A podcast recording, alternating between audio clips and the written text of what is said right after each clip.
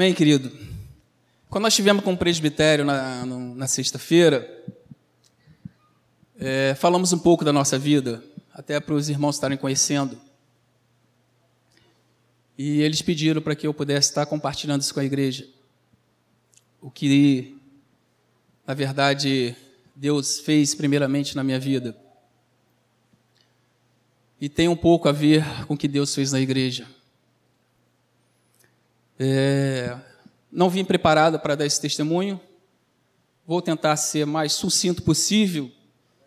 E eu sei que algumas coisas preciosas vão se perder, mas teremos oportunidade para que eu possa ser mais explícito em algumas coisas que eu sei que é muito importante, foi muito importante que Deus fez na minha vida. Tem que começar do início, né? Eu vim de uma família tradicional católica e eu casei novo, com 22 anos.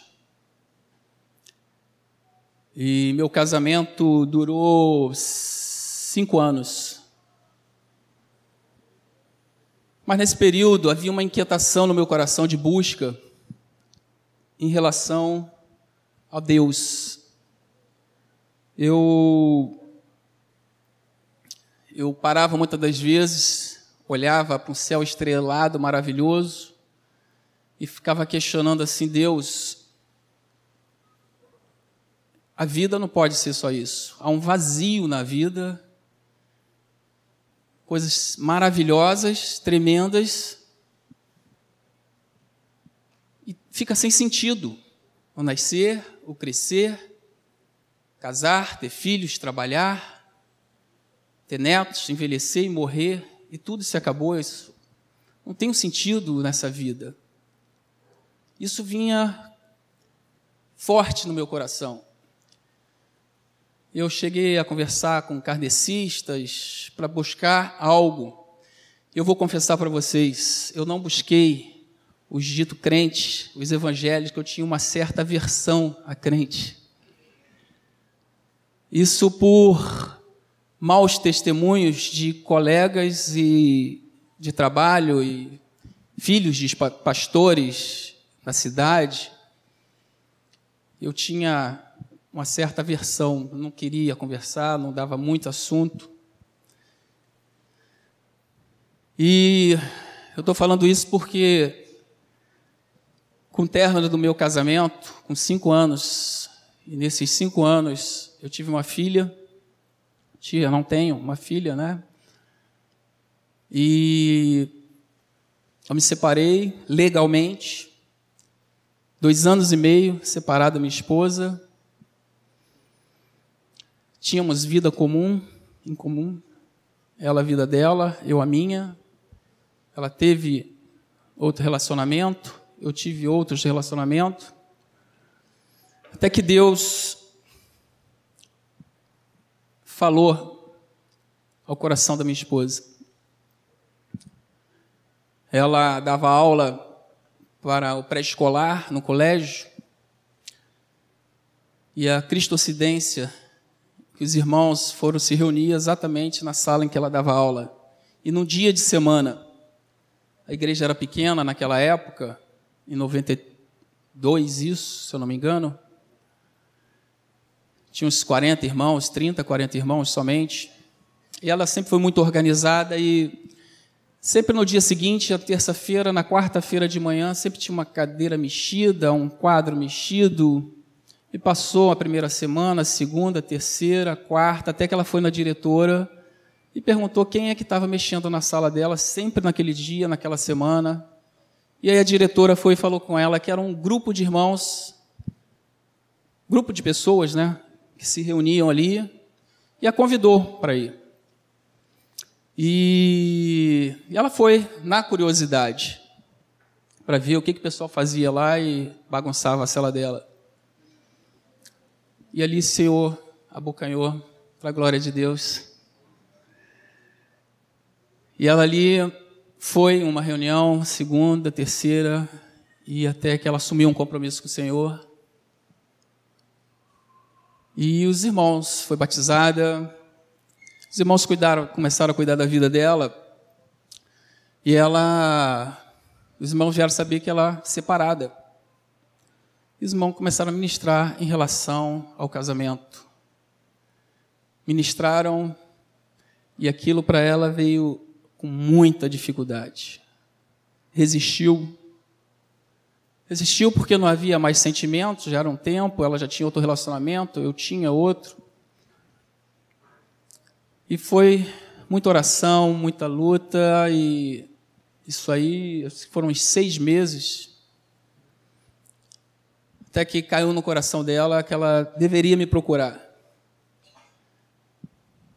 E havia, seria bom até que ela estivesse aqui para estar tá falando dessa parte dela, né?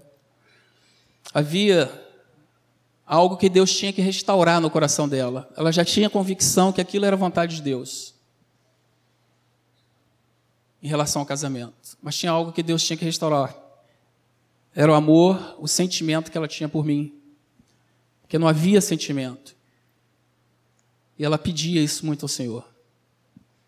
Mas por obediência ela me procurou. E aí houve a resistência da minha parte. Porque quando era algo em relação a nossas filhas, é, eu estava pronto para ouvir. Mas quando é algo pessoal dela, eu não tinha muita disposição para ouvir. Era sempre confusão, sempre coisas que não agradavam muito e me perturbava muito. E, e ela falava que era algo pessoal dela, que ela queria conversar comigo. E eu resisti durante muito tempo. E ela insistiu, insistiu, até que eu fui conversar com ela. é importante que nesse dia em que nós marcamos, que eu vejo a ação de Deus, né? Toda a igreja estava orando. Quando ela falou que ia encontrar comigo, não eram muitos irmãos, eram uns 40, 50 irmãos, mas toda a igreja estava orando. E fomos conversar e começamos a conversar. Ela falou que mudou, a vida dela mudou, que ela tinha conhecido uma pessoa muito importante na vida dela. E quando ela começou a falar de Jesus para mim, eu falei: opa, para por aí. Você quer conversar? Vamos conversar. não quero falar de igreja, não quero falar de nada. E ela falou algo que foi foi verdadeiro na vida dela. Eu falei: não vou não vai ser palavras que eu vou te dizer que eu mudei, mas vai ser com atitudes. E ela, num período que a gente esteve conversando, saímos outras vezes para conversar, ela não falou mais de igreja, não falou mais de irmãos, não, não me convidou para conhecer irmãos.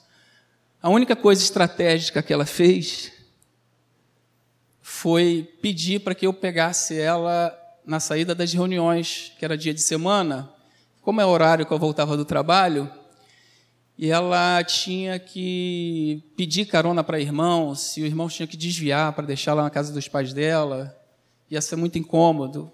E eu acabei cedendo. No início tive uma resistência, mas depois acabei cedendo e fui, buscava ela no final do, do encontro. E eu entrava, ficava no carro trancado, ouvindo música, ela chegava, entrava no carro, saía, embora, não falava com ninguém, não tinha contato com ninguém, algo mesmo que da minha parte existia muita dureza. Até que um dia eu cheguei lá, depois de, sei, mais de mês, eu estava muito cansado, não quis ficar no carro, eu saí eu saí, fiquei do lado de fora. Nisso que eu fiquei de fora, eu comecei a ouvir o louvor lá dentro. E aquilo me trouxe uma paz tão grande, mas tão grande que aquilo me mexeu. Eu sei que foi algo de Deus, foi o Espírito Santo, eu tenho convicção que o Senhor já estava agindo na minha vida. Me atrás trouxe uma paz muito grande. Das outras vezes que eu ia buscar, eu não falei nada para ela.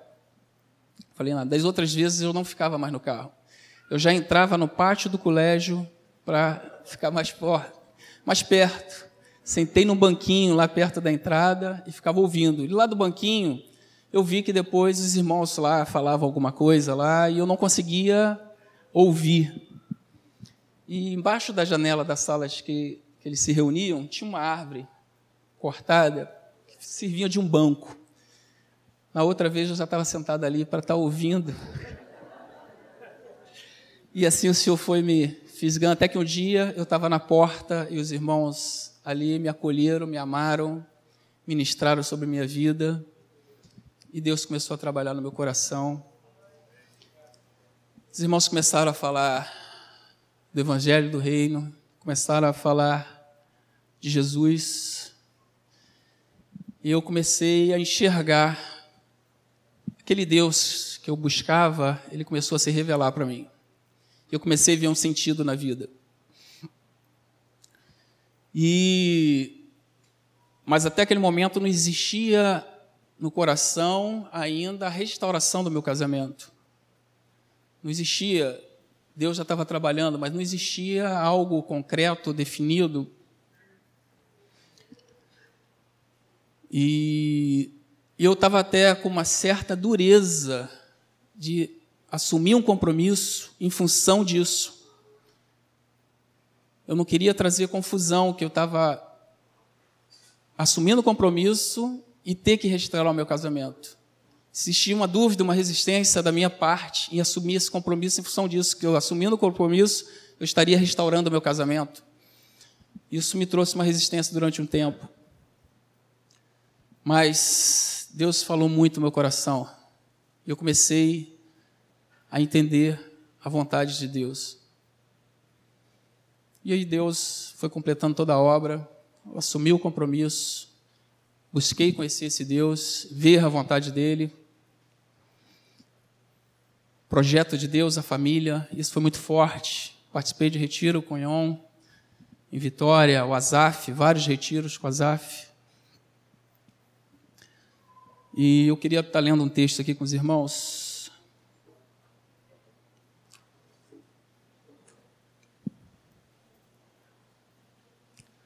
Mateus 19, partir do verso 3.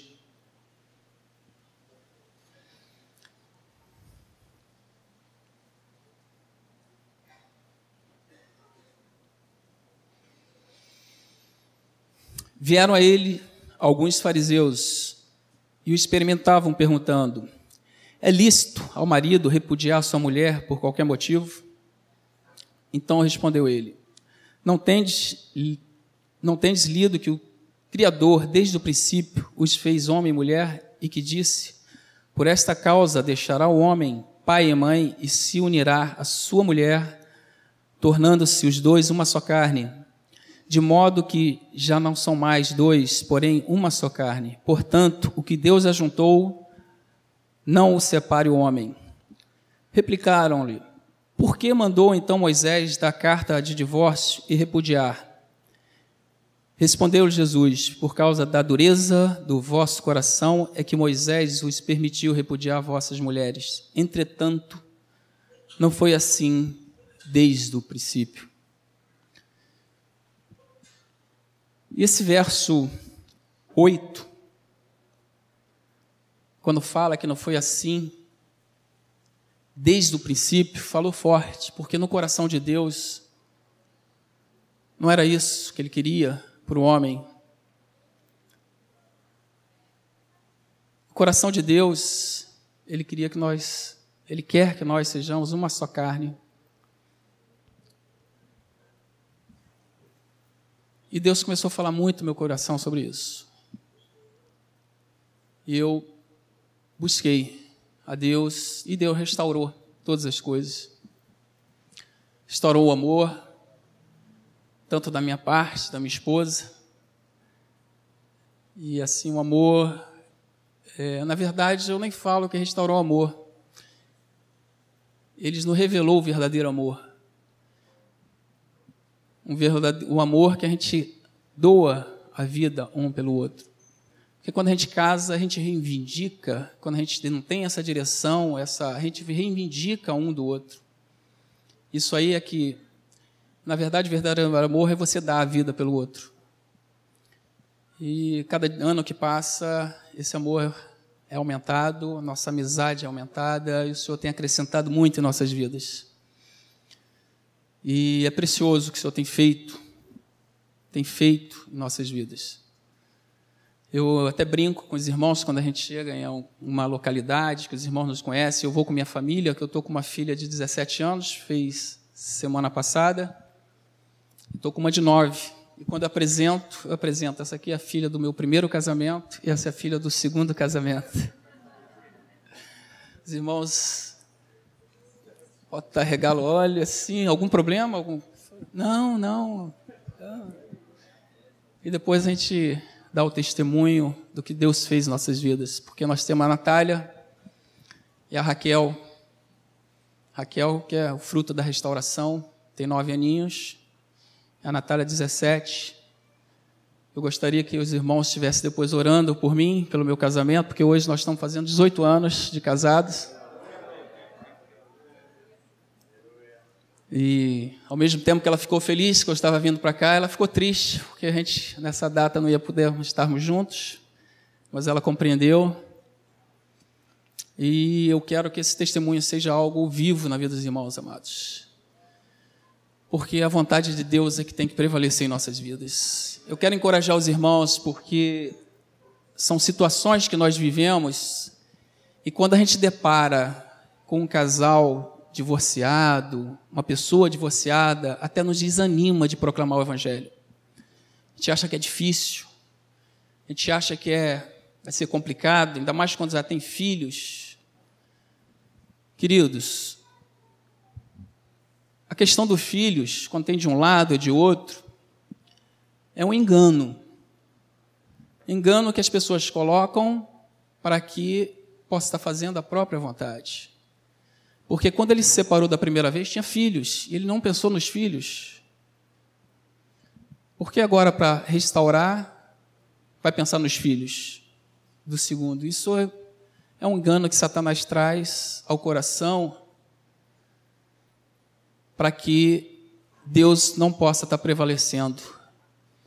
Mas nosso papel é falar da pessoa de Jesus, para que, que ele veio, falar sobre o casamento no coração do Pai. Agora, quem vai convencer, quem vai agir é o Espírito Santo, não somos nós. Nós não temos poder de convencimento. Nós podemos ser um canal de Deus na vida das pessoas. Não só dessas pessoas divorciadas, como de qualquer outra que a gente venha proclamar o Evangelho. Não vamos com aquele coração de que nós temos que convencer, nós temos que levar a mensagem, ser canal de Deus para que o Espírito Santo possa estar agindo através de nossas vidas. E assim são com os separados, com os que não são separados. Nós temos que levar a palavra de Deus para todos. Então não vamos estar inibidos por causa de determinadas situações, que sabemos que aos nossos olhos é difícil, mas para Deus não há impossíveis. Amém, queridos? Porque eu sei que na minha vida foi assim. É... Foi algo muito forte que Deus fez na minha vida.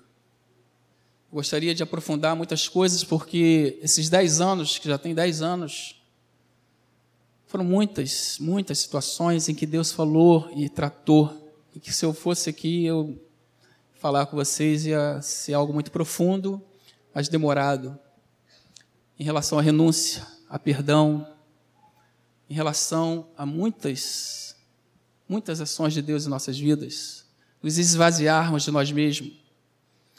Que se não fosse enxergar a vontade de Deus, o que eu tanto ansiava, eu tenho enxergado, meu, esse, minha restauração não, daria, não duraria um ano, não duraria. Para vocês terem uma ideia, no primeiro dia, olha que nós estávamos muito felizes pela restauração, pelo que Deus fez.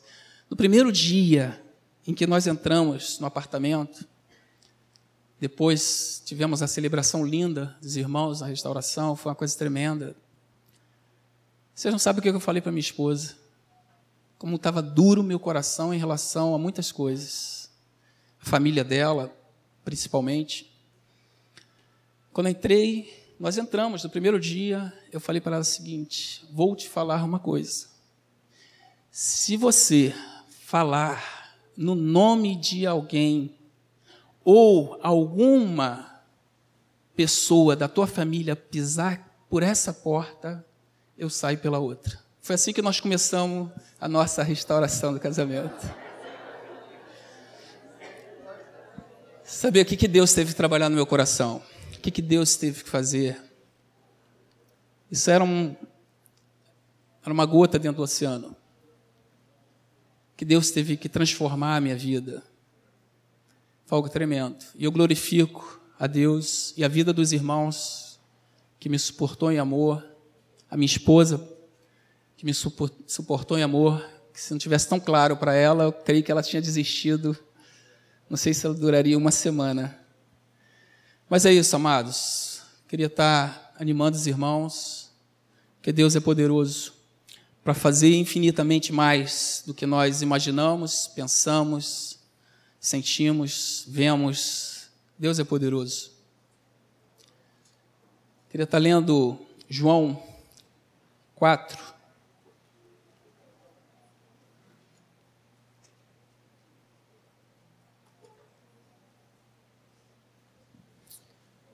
Quatro trinta e quatro.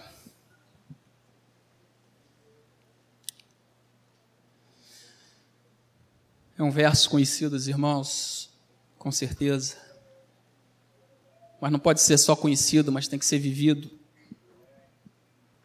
Disse-lhe Jesus: A minha comida consiste em fazer a vontade daquele que me enviou e realizar a sua obra. Amém, queridos? O Senhor nos chamou para fazer a vontade dele, não a nossa vontade. A vontade dele e para isso, amados, nós temos que renunciar à nossa vida, como está lá em Lucas, que Jesus falou. Renunciar à nossa vontade, o nosso querer, os nossos desejos. Buscar em primeiro lugar seu reino e sua justiça, o mais Ele acrescentará. Que o Senhor possa estar mesmo revelando a cada um de vocês a vontade dEle, a cada um de vocês, e que vocês possam estar buscando fazer a vontade desse Deus maravilhoso que transforma, transforma a vida, transforma corações. Eu falo para os irmãos que o maior milagre que Jesus faz na vida de uma pessoa não é fazer o cego enxergar, não é fazer o morto ressuscitar, porque eu já vi muitos testemunhos amados, muitos, muitos, até de ressurreição, de pessoas que já estavam condenadas com câncer, em que no primeiro momento elas caminharam com Jesus e depois voltaram para o mundo. O maior milagre de Jesus é transformar o caráter de um homem, transformar a vida de um homem. Esse é o maior milagre. Eu já vi muitas transformações que para mim foram milagre. Eu posso falar para vocês que a minha vida foi um milagre. Amém, queridos? Que o Senhor possa abençoando cada dia mais a vida de vocês, se revelando a vocês e vocês estarem mesmo buscando a presença de Deus na vida de vocês. Amém? Queria chamar o Ian para orar aqui. Vem cá, irmãos. Vamos agradecer a Deus por esses 10 anos. 18 anos. 18 anos. É Rosana, né? Ana. Ana. Vamos estender as mãos. Aleluia. Vamos abençoar a vida do César e da Hannah, esses 18 anos. Aleluia. Senhor, nós abençoamos a vida do César e da Senhor. seus dois, duas filhas, Pai, dessa obra de milagre que nós acabamos de ouvir. Estamos vendo o poder da tua palavra, Senhor, poder da tua restauração, Senhor. Oh Jesus, como é tremendo o teu testemunho, Senhor. E agora, Senhor, nós guardamos e abençoamos e sustentamos a vida desse querido casal em nome do Senhor Jesus. Que todo testemunho que foi dado nessa noite, o inimigo não use nenhum proveito, mas em nome de Jesus, sua família aqui seja guardada em nome de Jesus, retornando de volta para Niterói cheio de alegria encontrando sua esposa, suas filhas, cheios, cheias da tua graça, Pai. Abençoamos eles em nome do Senhor Jesus. para todo proveito do teu espírito, para continuarem fazendo a tua vontade, que sempre é boa, sempre é perfeita e ela se torna agradável também para nós quando obedecemos, Senhor. Obrigado por esse precioso testemunho, em nome do Senhor Jesus. Amém e amém. Glória a Deus. Eu nunca tinha me dado conta, César. O César é uma verdadeira expressão das duas coisas milagrosas que Deus fez em Niterói, né? Agora que eu me percebi que ele converge na história dele as duas coisas que o diabo tenta destruir, mas a fidelidade de Deus é tremenda e ele mantém a sua palavra e reconstitui. É, duas coisas que Deus criou. E tudo que Deus cria é bom, é perfeito e tem o que ele tem. Deus é um só. Então Deus criou a família e disse que a família é uma só. Não tem pode fazer outra. Deus criou a igreja e disse que a igreja é uma só. Não dá para Deus criar alguma coisa que não tem as características dele. E agora que eu me dei conta, né? Tu tens aí essas duas coisas que o diabo tentou estragar e que o Senhor, na sua soberania, retomou para a sua palavra reconciliando a família do César, a nossa querida Hanna, Natália, a Raquelzinha, e conosco na igreja. Né? O que o Senhor está fazendo ali, temos certeza que no mundo espiritual, nessas potestades do ar, tem muito capeta chateado conosco, e a gente quer até que os irmãos estejam orando por nós. É, se levantam coisas contra essa ação desse, desses dois ministérios que se uniram na graça do Senhor, pela misericórdia dele, e a gente pode dizer isso, todos quatro. Somos quatro pastores, éramos Edinho e eu em uma congregação. Eu quero abrir um parênteses aqui, pedir para os irmãos continuarem orando pelo Edinho. Ele é um pastor conosco, é meu cunhado, e foi agraciado por Deus depois de um tratamento médico. E a Nielze, que é minha irmã, concebeu à luz a três bebês. Estavam há dez anos casados, tentando ter filhos, e os avós já estavam desesperados. Aí eu sem sobrinho, muito sobrinho na igreja, mas não tinha um sobrinhozinho da minha irmã. E a gente já estava assim, e eles pediram o conselho e nós aprovamos. Fizeram lá e fizeram o tratamento in vitro, ou fertilização in vitro. E está lá, três. Então, quase nove meses de expectativas, de desejo, da chegada dessas crianças. E chegaram lá, o Samuel, a Beatriz e a Vitória. Ficaram, nasceram prematuros, como é de comum, e ficaram 22, 24, 22 dias no hospital. Quando voltou para casa, o segundo dia das crianças em casa, a Vitória, Vitória teve um refluxo ao tomar um medicamentozinho e se engasgou e teve aquela situação de ficar sem respirar e teve uma parada cardíaca. E meu, meu irmão, minha irmã e meu cunhado naquele sufoco todo lá, ligar para médica, para pediatra, a pediatra ainda percebeu o que está acontecendo, para mandar ir para o hospital. Eles moram em um prédio e pega elevador, vai na garagem, pega o carro e a criancinha está lá, né? Do jeito que está. Então já chegou no hospital morta. Mas os médicos reanimaram e tudo mais, e ela voltou a ter algumas funções, mas já prevíamos uns danos neurológicos terríveis. E ela está no hospital até hoje, está em coma. E o último exame feito, o último exame feito é, constatava quase morte cerebral. A, carga elétrica no cérebro era tão pequena que os médicos já preparavam nossos, minha irmã. E nós estamos convocando mesmo o povo de Deus. Eu hoje pela manhã fiquei muito animado, nem te contei, César. Fiquei muito animado, liguei para o Edinho, dizendo para ele uma palavra que ontem o Moisés nos disse, que ele não tinha, diz o Moisés ontem para nós, que quando ele foi operar, ele já estava até preparando já a Lígia, é Lígia? Lígia, e preparando lá umas coisas escritas tal, e de repente Deus falou com ele, eu não te dei autorização para isso. E eu percebi ontem à tarde, desde ontem eu estou com esse negócio na cabeça, César. Eu não ouvi nada ainda que Deus ia levar a vitória. Eu acho que Edinho não ouviu, nem César, nem Moacir. E nós estamos assim muito passivos a esse diagnóstico médico. Então o Senhor hoje pela manhã me deu uma carga de oração, me reanimou a orar Eu liguei para o Edinho, desafiei-o a gente orar também. Eu vou chegar lá, eu vou convocar os irmãos para um jejum, que estão vinculados comigo, e de repente fomos fazer com a igreja toda, depois eu converso com vocês. Mas não vamos entregar os pontos. Então, eu queria que os irmãos estivessem orando por Vitória, Edine e Elza também, que é pastor conosco lá. Então, éramos duas igrejas diferentes. O Senhor colocou esse povo junto, em um só lugar, e esse ministério junto, sujeito um ao outro.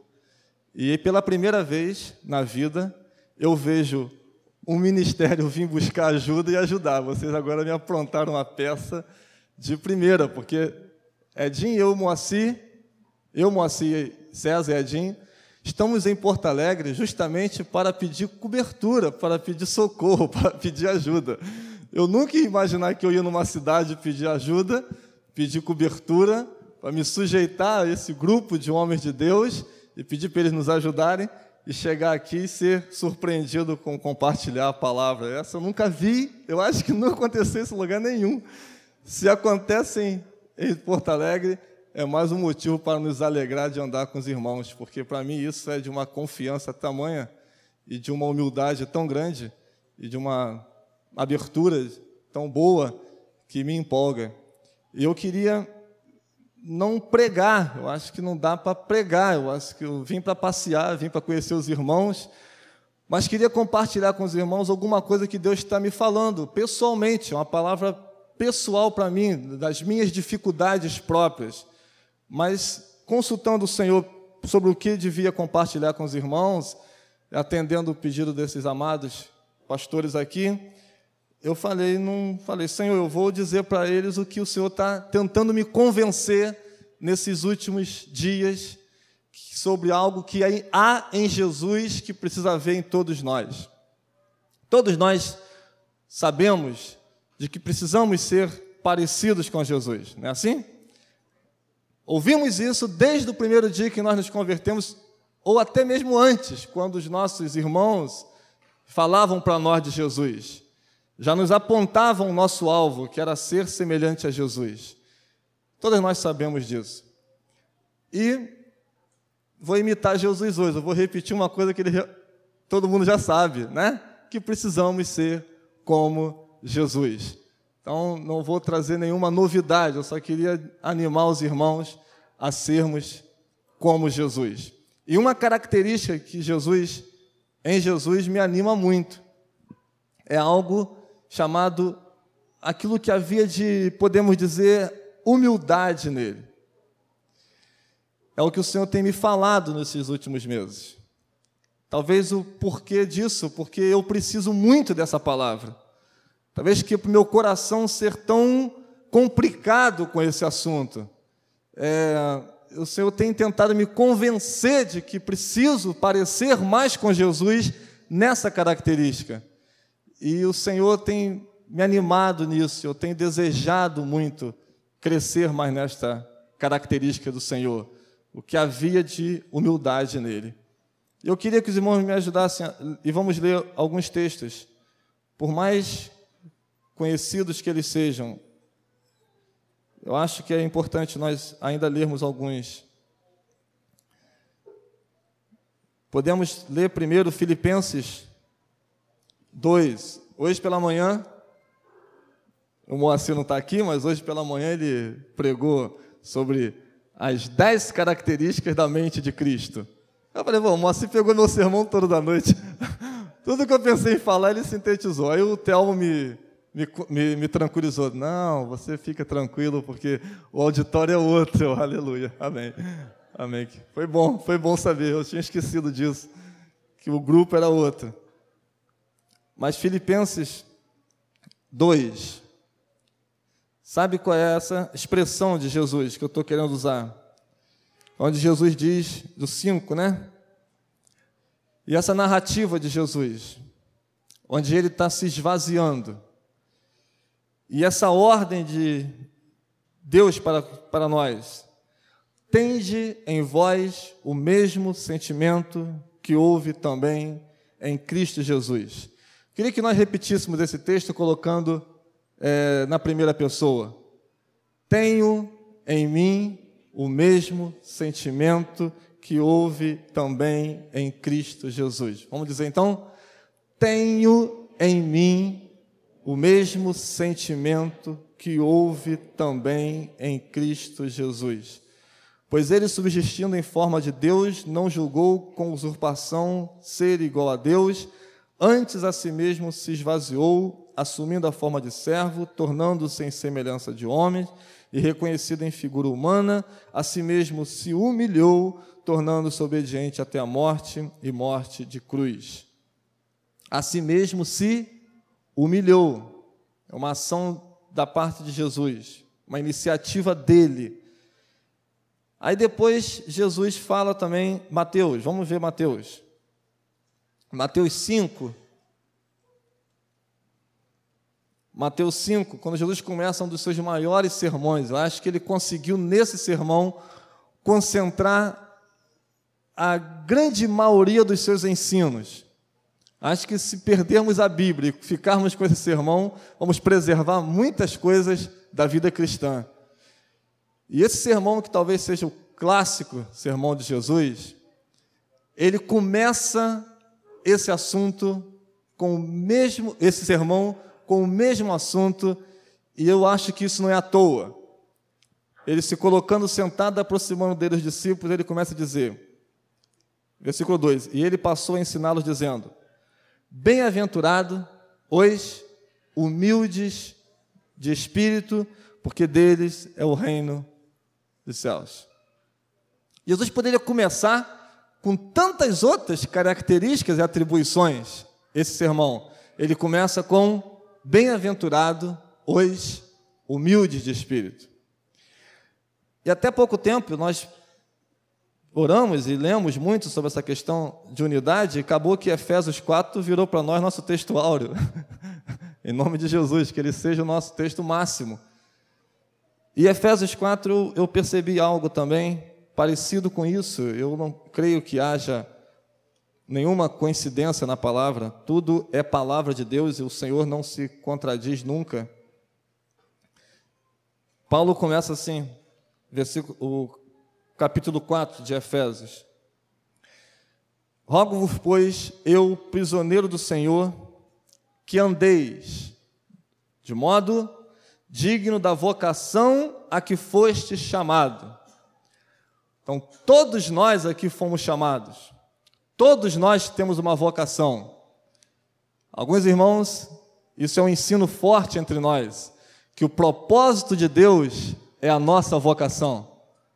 Então, ser semelhante a Jesus é a vocação de cada um de nós, que fomos chamados para isso, ok? Isso o Senhor já nos convenceu disso, pela sua graça, pela sua misericórdia.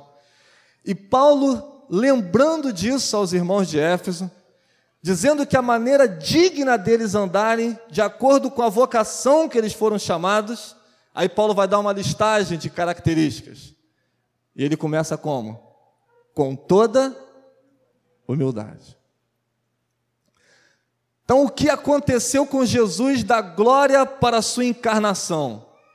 Quando Jesus vai começar os seus ensinos, e quando os seus seguidores, os seus apóstolos, começam a ensinar, não é coincidência que esse assunto chamado humilhação, humildade, esvaziamento apareçam em primeiro lugar nesses três textos. E aí, amados, é o que eu queria compartilhar com os irmãos esse assunto, que eu acho que já está compartilhado, são os textos que eu queria ler para vocês da tamanha importância que é isso. Eu acho que esse assunto humildade, ele é tão importante, ele era tão presente em Jesus, tão real na vida dele, mas que para nós é tão fácil de ser, não ser percebido, para nós é tão fácil de ser perdida essa característica dele, e nós vamos ficando assim numa intenção de nos assemelharmos a Ele em muitas outras coisas. Eu me dei conta disso numa época em que nós estávamos é, pensando muito, e fazemos isso até hoje, pela graça do Senhor, no como devemos ser como Jesus. E é, de oito, parece, ou dez itens que tem ali. É, amar como Jesus, pregar como Jesus, lembramos disso? É isso? Amém? Servir como Jesus.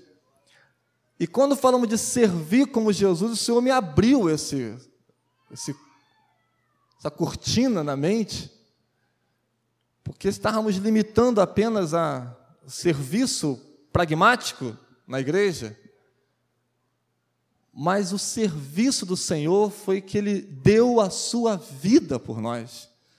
Ele nos serviu com aquilo que Ele tinha de mais precioso. Ele nos serviu com Ele mesmo. Ele a si mesmo se deu. Ele falou isso quando foram prender. Ele, Não, eu me dou a mim mesmo, lembra, né? Ele se entregou a si mesmo. Quando estava lá na glória, e estava lá o Pai, o Espírito Santo, Jesus, podemos alegorizar assim, e vemos, ó, temos que fazer alguma coisa para restaurar, para resgatar. O plano da redenção tem que ser colocado em prática. E talvez nenhum concílio da Trindade estavam lá e precisamos resgatar o homem que foi perdido, que está distante de nós está vivendo a sua independência, dominado pelo pecado, não sabem como que é para viver. E de repente, nessa discussão, eu tenho a impressão que Jesus se voluntaria. Ele se coloca numa predisposição diante do Pai e do Espírito Santo. Eu estou aqui alegorizando, não sei se foi assim, tá bem? Não tem nem noção disso, mas eu imagino que aquele coração que Jesus teve aqui enquanto humano, aquilo não começou em Belém, esse coração já existia na sua glória. Ele a si mesmo se deu. E é isso que Paulo quer dizer para nós, que ele a si mesmo se esvaziou. Não foi uma coisa torturosa para Jesus, não foi algo assim dolorido para Jesus, não foi algo que ele fez sem vontade de fazer, mas porque ele estava se sujeitando a Deus, ao seu Pai. E muitas das vezes nós, quando recebemos uma palavra de direção, quando recebemos uma palavra de, cons de conselho, e temos que ser passar por humildes e temos que nos humilhar. Muitas vezes, discípulos e mais discípulos, fazemos isso debaixo de uma palavra, e faz, vamos lá e pedimos perdão e reconciliamos, mas o nosso coração não é 100% aquilo que estamos desejando, que estamos fazendo. Não era muito aquilo que queríamos fazer, mas porque nos foi dado uma ordem, a gente, como discípulos, sabe que temos que obedecer, nós vamos lá e cumprimos. Não vejo assim Jesus. E com pesar vejo assim no coração de muitos nossos irmãos. Jesus a si mesmo tinha prazer, teve prazer de abrir mão da sua glória, do seu poder, da sua plenitude, do seu domínio sobre todas as coisas e se limitar a um homem que para se transportar de um lugar para o outro dependia de um barquinho, que tinha que ir a pé sujando os seus pés. Que até então não era assim, ele tinha domínio sobre todos, estava em todo lugar. Mas essa característica dele de se esvaziar. Eu disse para vocês que isso é uma coisa real, que eu estou refletindo, desejando, querendo conquistar isso em Cristo. E sei de, das nossas dificuldades quanto a isso. Eu pensando nesse assunto, eu lembrei de pelo menos três coisas que nos ajudam, ou melhor, que nos atrapalham a ser um, sermos como Jesus na nossa vida agora presente, nessa realidade desse tempo, desse século presente, algumas coisas têm nos atrapalhado, têm me atrapalhado a não ser tão humilde como Jesus foi. Eu desejo muito que Ele seja revelado dia após dia para nós. E creio que a primeira coisa, não vou botar numa ordem, mas temos que ter isso em nosso coração e estarmos atentos para não sermos vítima deste engano, que o Satanás trabalha e trabalha sempre, ele milita sempre, ele quer nos desviar do propósito de Deus, ele quer nos fazer não cumprir a nossa vocação. E algumas coisas o Senhor vai, o diabo vai nos vai permitindo que aconteça em nossas vidas e a gente vai ficando perdidos neste alvo de nos humilharmos, de sermos mais parecidos com o nosso Senhor. Porque ele era ele era humilde demais. Todas as pessoas que andavam com ele percebia isso nele. É, não havia arrogância no Senhor, não havia altivez no Senhor,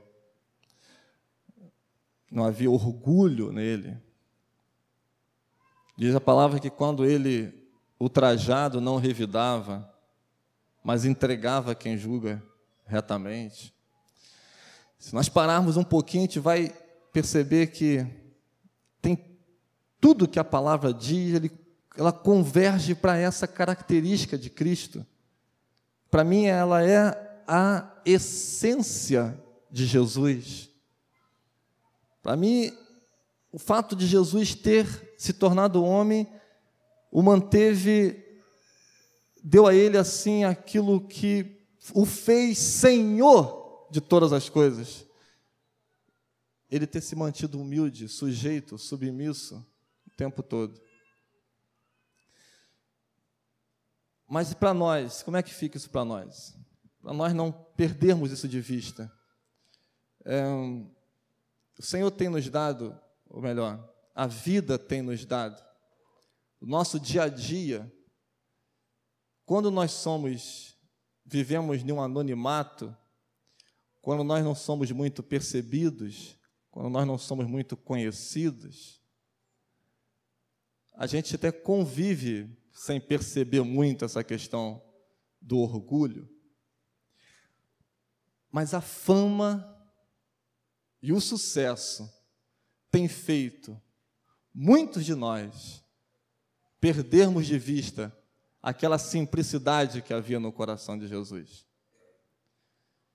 Eu tenho percebido, uma questão prática da igreja, vários irmãos que se encantam pelo sucesso, pela fama.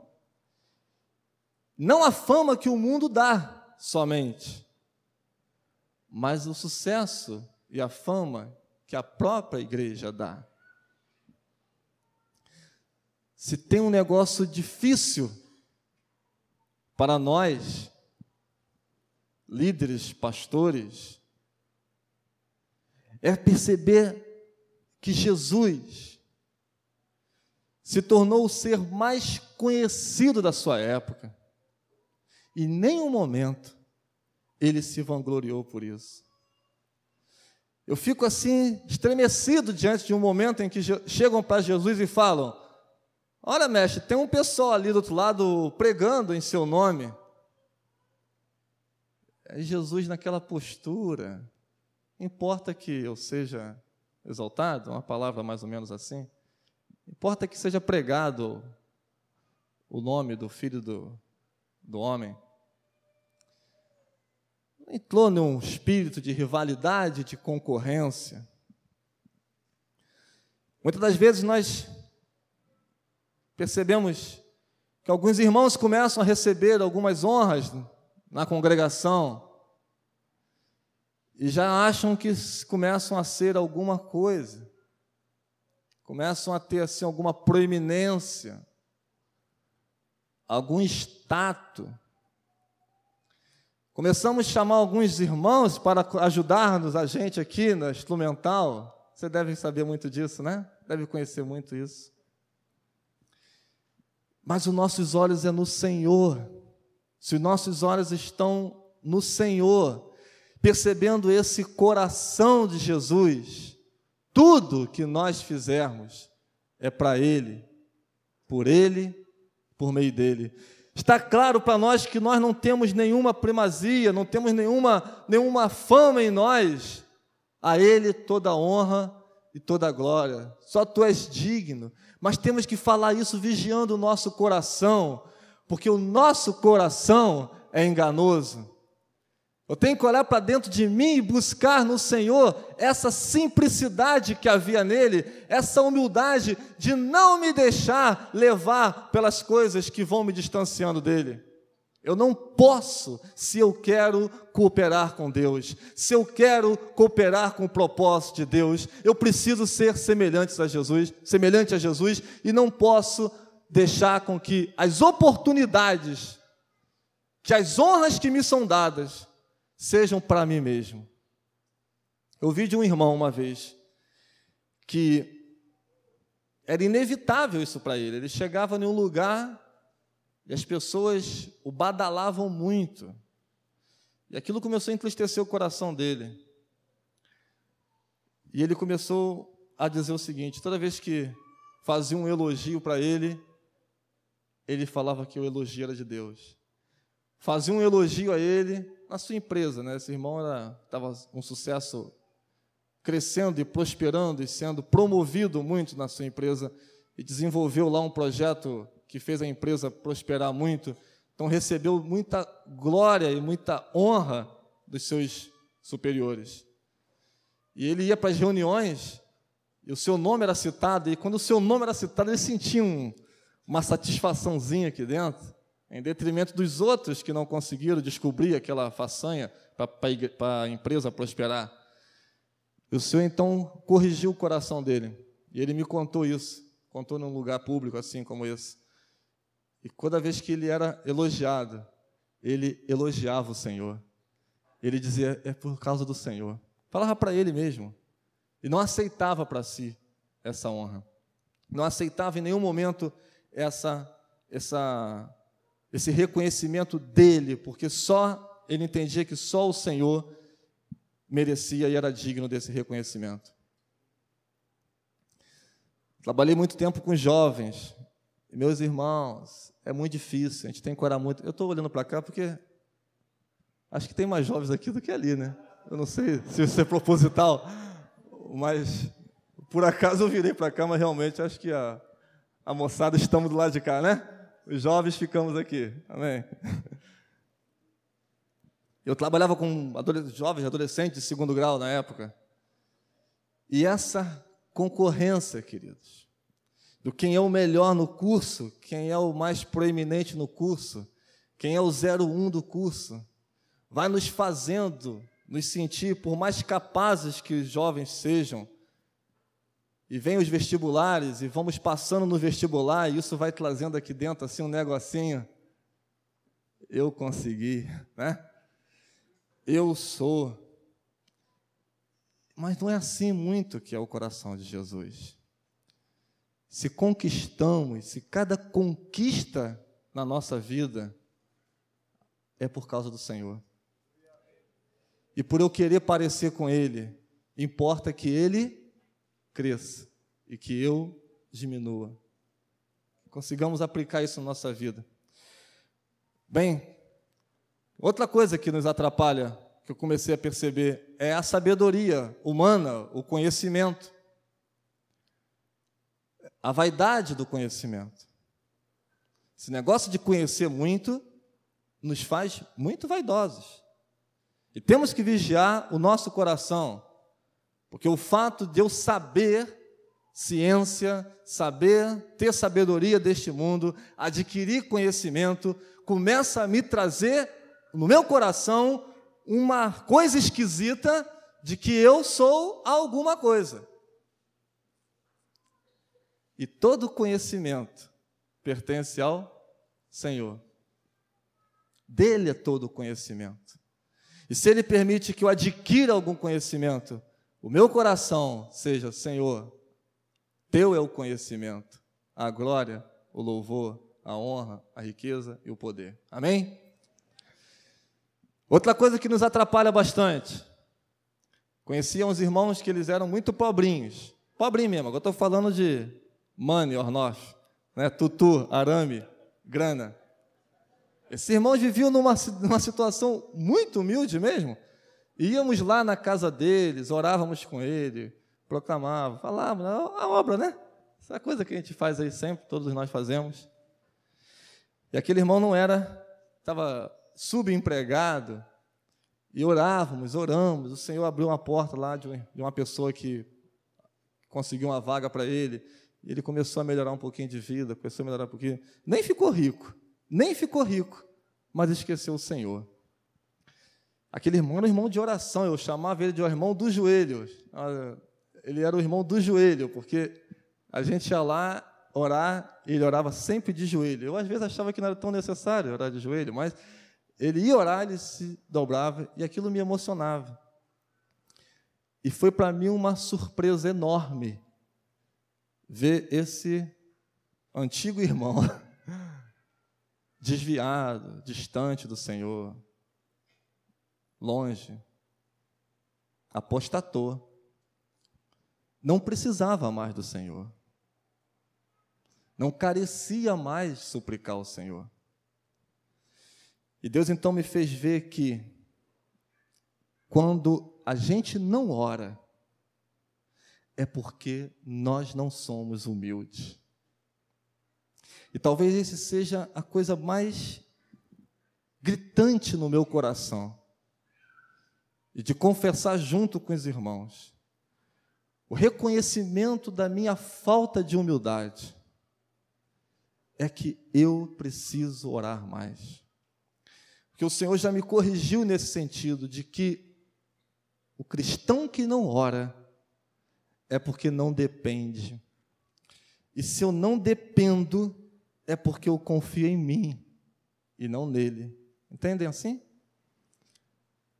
Se eu não busco o Senhor, é porque eu tenho uma fortaleza auxiliar, mas Ele tem sido para nós a nossa única fortaleza. Ele é o nosso único socorro. Ele é o nosso socorro bem presente. Eu vou, não sei se erro quando eu faço isso, não só no dia da angústia, mas em dias que também não é de angústia, Ele é a nossa única alternativa, amados.